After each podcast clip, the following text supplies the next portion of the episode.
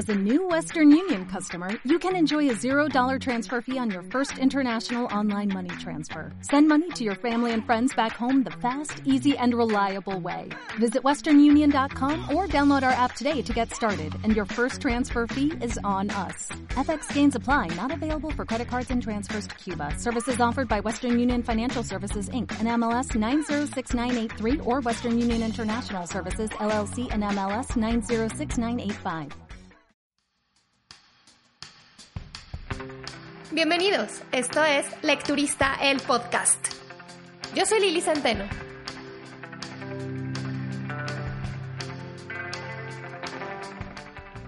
Hola, ¿cómo están? Gracias por escuchar este podcast. Estamos ya en el episodio número 16.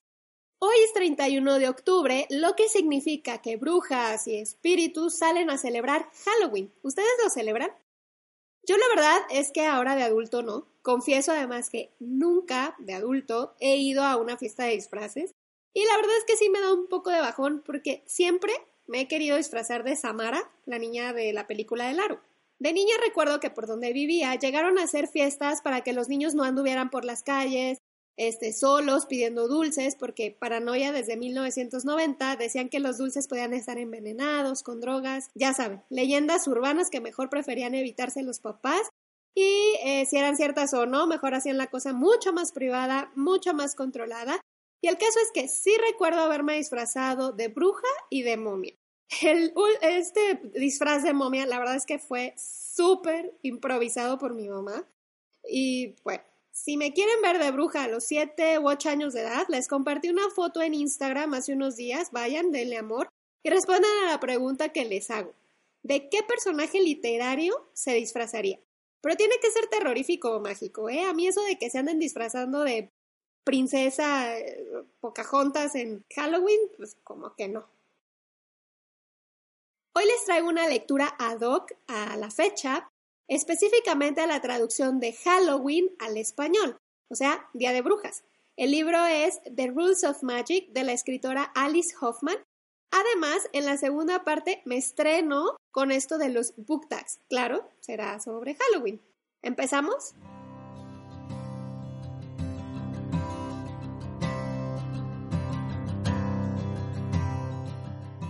The Rules of Magic cuenta la historia de la familia Owens y cómo durante siglos los ha perseguido una maldición, cuando su antepasada, María Owens, fue acusada de brujería por el hecho de amar al hombre equivocado. Esto en una época en donde se perseguía a, lo que se, a, quien se considerara bruja o hechicera, por allá de 1600, 1660 el caso es que María lanza una maldición para proteger a sus descendientes que decía, la ruina a todo aquel hombre que se enamore de ellas. 300 años después, en Nueva York, Susana Owens tiene tres hijos en quienes identifica que son diferentes. Pero no solamente diferentes entre sí, eso es obvio, sino diferentes de la sociedad y para evitarles las habladurías y el dolor que esto les pueda causar, establece una regla de series familiares, de reglas familiares. No caminar a la luz de la luna, no zapatos rojos, no vestirse de negro, no gatos, no cuervos, no velas, no libros de magia. Y lo más importante, por sobre todas las cosas, nunca, nunca enamorarse. Pero siendo honestos, ¿qué hijo obedece las reglas?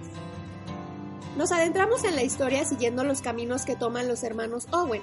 Franny es la mayor, muy inteligente, le encanta la ciencia, pero su personalidad es algo complicada. Bridget, a quien de cariño le dicen Jet, es muy dulce, soñadora, además tiene la habilidad de escuchar los pensamientos de las personas. Sin embargo, es muy discreta y jamás admitiría que te ha escuchado, que sabe lo que estás pensando. Y el menor de los tres es Vincent, de manera natural su personalidad es magnética, pero llevada al extremo.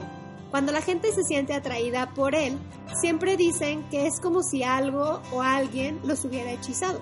Por esto, entre otras cosas, es que Vincent se mete en muchos problemas. Además, es el más dispuesto de los tres a entender y aprender de magia, evidentemente también a desafiar las reglas de su madre.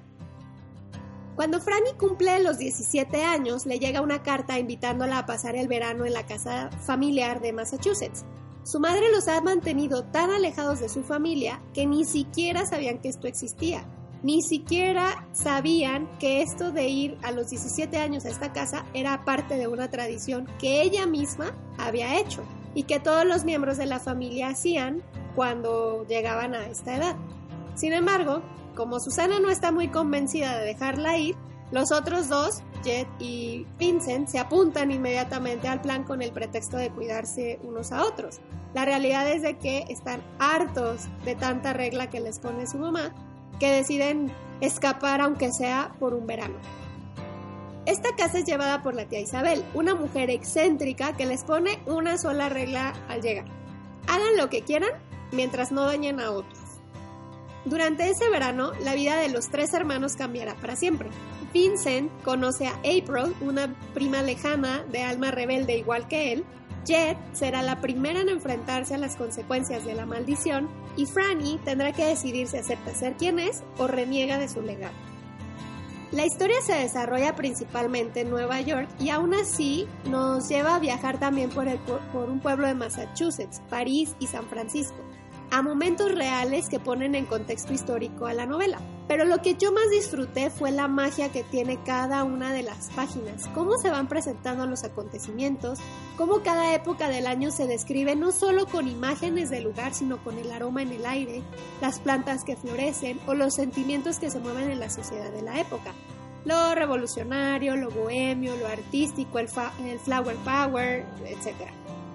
Estas características lo aprendí lo recordé a partir este, de, esta lectura, son lo que lo posicionan como un libro de realismo mágico.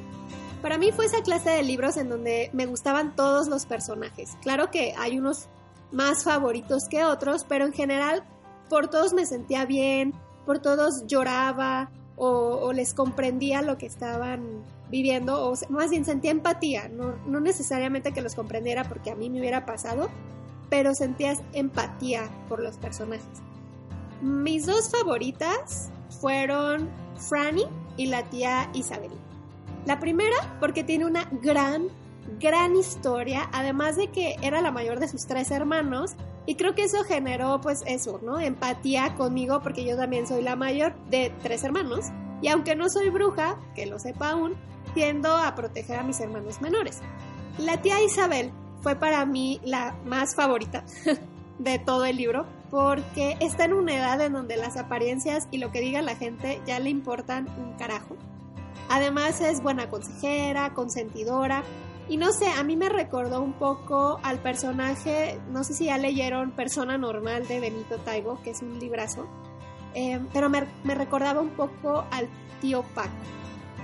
Con Vincent fue con el que más me tardé en conectar, un poco con April también, pero en el caso de Vincent mi problema era su comportamiento, sobre todo cuando era adolescente, em, por ahí de los 14 años, era muy niñato, incomprendido, siendo que sí, no dudo, tuviera sus luchas internas, todos las tenemos, además el, de adolescente, ¿no? Pero finalmente sí tenía el amor de su familia, su comprensión, Em, el apoyo siempre de sus hermanas y se comporta como si nada de esto existiera, refugiándose en el alcohol, las drogas y el sexo. Además, siendo que él era el que más aceptaba su condición de brujo, tenía demasiado poder para su edad. Conforme avanza la historia, vas entendiendo un poco el porqué de tanta melancolía y desdicha personal, pero en lo que llegas a esa parte, la verdad es de que no era de mis personajes favoritos. Este libro lo compré porque cuando leí otro llamado Los Inmortales de Chloe Benjamin, eh, me lo recomendaron, me dijeron que era muchísimo mejor. Lo que no me dijeron es que de hecho era una precuela de otra historia. No sé si ya captaron eh, por los nombres de cuál se trata, porque es muy famosa. ¿Alguna vez han visto la película Hechizo de Amor? Así se llama en español. En inglés se llama Practical Magic, al igual que el libro que sucede a The Rules of Magic.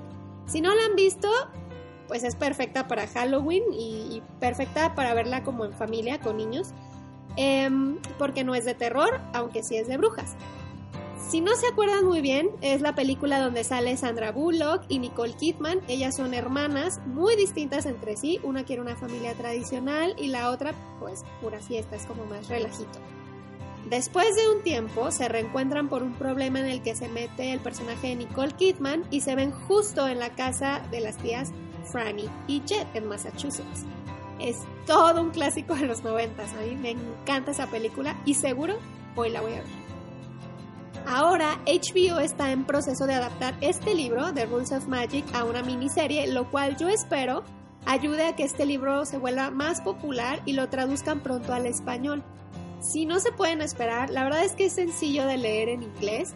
A mí sí, digamos que de los últimos libros que he leído fue donde encontré palabras más menos conocidas para mí, pero en general se lee fácil. The Rules of Magic es un libro que habla sobre el autoconocimiento, la autoaceptación y cómo sin esta última nadie puede ser realmente feliz. Pero sobre todo habla del amor, del amor pasional, el fraternal, porque hay un lazo muy fuerte entre hermanos, el amor a uno mismo y cómo el mejor remedio para el mal de amores es amar aún más y nunca, nunca huir del amor. Fue un libro que hizo llorar a este corazón de piedra que tengo. no, no es tan de piedra, pero no lloro con tanta facilidad y este lo logró. La verdad es que atesoraba mis ratos con esta historia y aunque no es un libro cursi, o sea, no todo es amor y pura felicidad, sino que tiene dramas y tragedias, em, a mí me mantenía como en un estado de ensoñación todo el tiempo. De verdad que me transportaba a su universo. Lo único que yo le vi un poco malo es la poca profundidad que se le dio a la historia de la mamá antes de ser mamá y de la tía Isabel, porque hay un momento en donde sí te da a entender que ellas también sufrieron esta parte de no aceptarse como brujas y de padecer la maldición. Eh, no sé, ¿será que habrá precuela de la precuela? No creo que vaya a haber precuela de la precuela quizá en la serie se resuelva estas dudas que me quedaron eh, y me profundicen en el chisme, ¿no? Que pues yo sí quiero saber. Sobre decir, evidentemente que lo disfruté muchísimo, que efectivamente se me hizo mejor que Los Inmortales. Notas eh, las similitudes que tienen, a pesar de que sí son historias muy distintas y me quedo con muchas ganas de seguir leyendo a esta autora, Alice Hoffman. Y claro, le di 5 estrellas en Goodreads. Se fue directo a mis libros favoritos.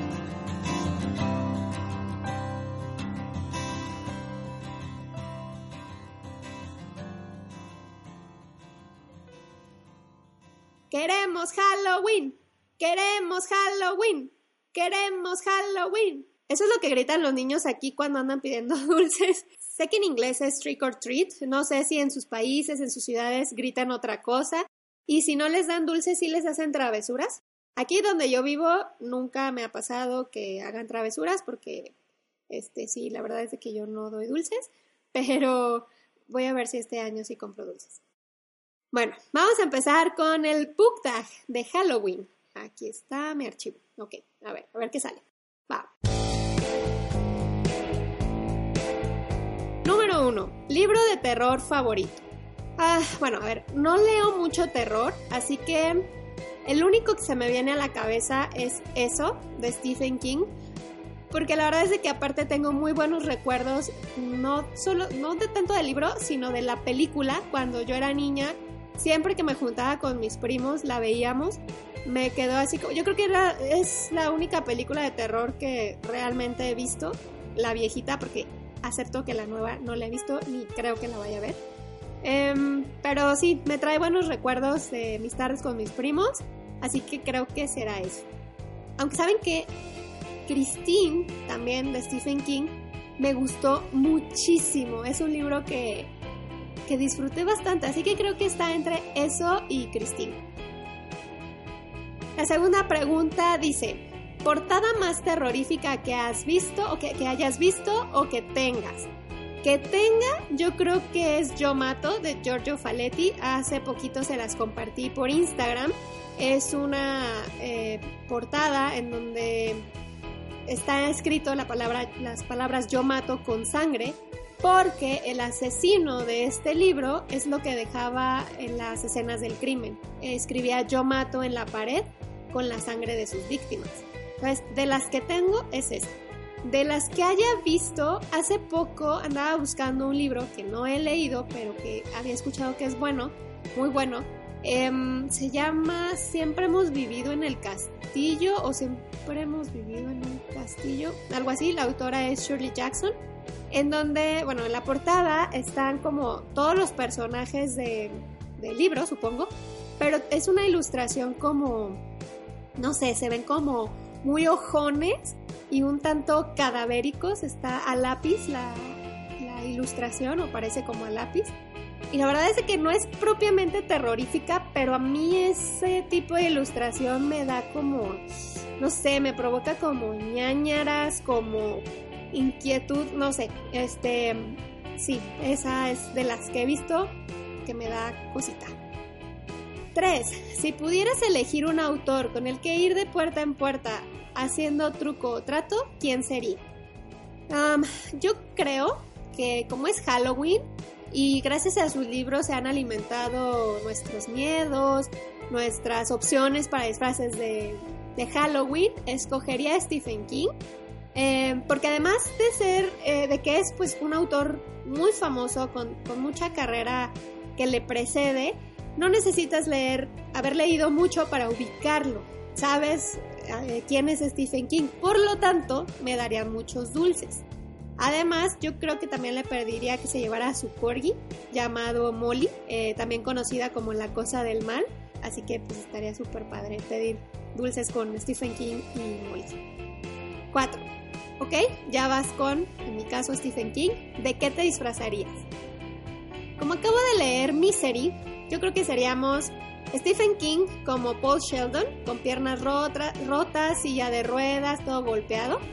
Yo, Annie White, empujando la silla de ruedas con hacha en mano y toda la cosa. Y la cosa del mal, o sea, el perrito Molly, sería la máquina de escribir. Así la, eh, Stephen King la podría traer en sus piernas y yo empujo eh, la, silla de ruedas y ya este, no, no lo forzo a andar caminando. ya se me antojó. Creo que si alguien me invita a una fiesta Halloween, así vamos a ir. Eh, excepto no sería Stephen King. 5. ¿Qué villano no te gustaría encontrarte en un callejón oscuro? definitivamente Bellatrix Lestrange de Harry Potter, porque está más loca que una cabra y, no, y creo que no habría manera de negociar mi escapatoria con ella, ni aunque me, me uniera a los mortífagos, o sea, no sé, jugaría conmigo un rato con la maldición Cruciatus y luego abracadabra, bye, adiós. No, no me gustaría encontrarme con ella. 6. ¿A qué vampiro le darías una gota de tu sangre? Ay, pues no sé, a uno guapo. No, pues yo supongo que a Drácula, porque pues para qué tanta burocracia, o sea, directo a lo que vamos. Lo único que sí le pediría es que no me matara, que mejor me convirtiera. 7. ¿A qué hombre lobo tendrías en tu manada? Ay, pues definitivamente a Remus Lupin. No se hable más del asunto. 8. ¿Qué brujo o mago te te ayudaría a hacer un hechizo o poción para leer más rápido? Pues a la más nerd de todas, obviamente Hermione Granger, porque si no me quiere dar el hechizo o si no sabe cómo hacerlo, lo investiga. Y en lo que lo investiga, seguro me prestaría el giratiempo y así pues yo tendría más tiempo en mis manos para dedicarlo a leer. 9. Libro que te llevarías a la tumba. Este, no sé, odio estas preguntas porque es lo mismo que cuál es tu autor favorito, pero pues si tendría que escoger quizás sería La sombra del viento o Harry Potter, toda la saga, o sea, los, todos los libros, sí, sí, yo creo que quizá eso, o algunos, no sé, qué difícil. 10. ¿Qué libro condenarías a ser invisible para toda la eternidad? Ah, sí. Ah, no solo uno, sino tres. Toda la saga de los magos de Lev Grossman. Ya sé que es muy popular, hasta hicieron una serie de estos libros, pero la verdad es que yo no la soporto. No me gustó nada esta serie. Me aburrió, me desesperó un montón, así que a esos los condenaría, los condenaría a la invisibilidad. Listo, ahí está mi, mi primer book tag. Eh, ¿Les gusta este tipo de contenidos? Digo, puedo seguir haciéndolo si les late. Y claro, les dejo las preguntas en la caja de los comentarios para que ustedes también lo hagan. Si tienen, no sé, Instagram o YouTube, lo que sea, me etiquetan para verlos o leerlos o escucharlos.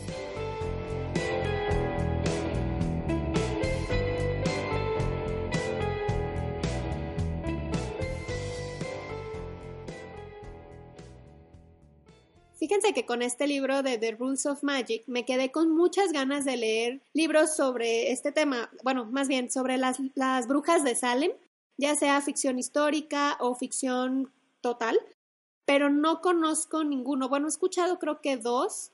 Em, espero que si ustedes han leído algo buenísimo, me lo dejen saber, me escriban a mi cuenta de Instagram o me lo dejen en los comentarios. Se los voy a súper agradecer. También agrego a mi lista de por leer La letra escarlata de Nathaniel Hawthorne, que también se menciona un montón en el libro de Alice Hoffman. Así que, pues lo agrego uno más a la lista. Si se van de fiesta de Halloween, me etiquetan en sus disfraces por aquello de que quizá algún día se me haga ir a una fiesta de disfraces y o más bien una fiesta por el Día de Brujas y sirve pues de que actualizo mi mi foto disfrazada ya no a los 7 años, sino a los 30 y muchos. Me despido por el día de hoy, recordándole suscribirse al podcast, seguirme en Instagram, Facebook y Goodreads como arroba lecturista y pasarse por el blog lecturista.mx. Los espero aquí la próxima semana. Bye.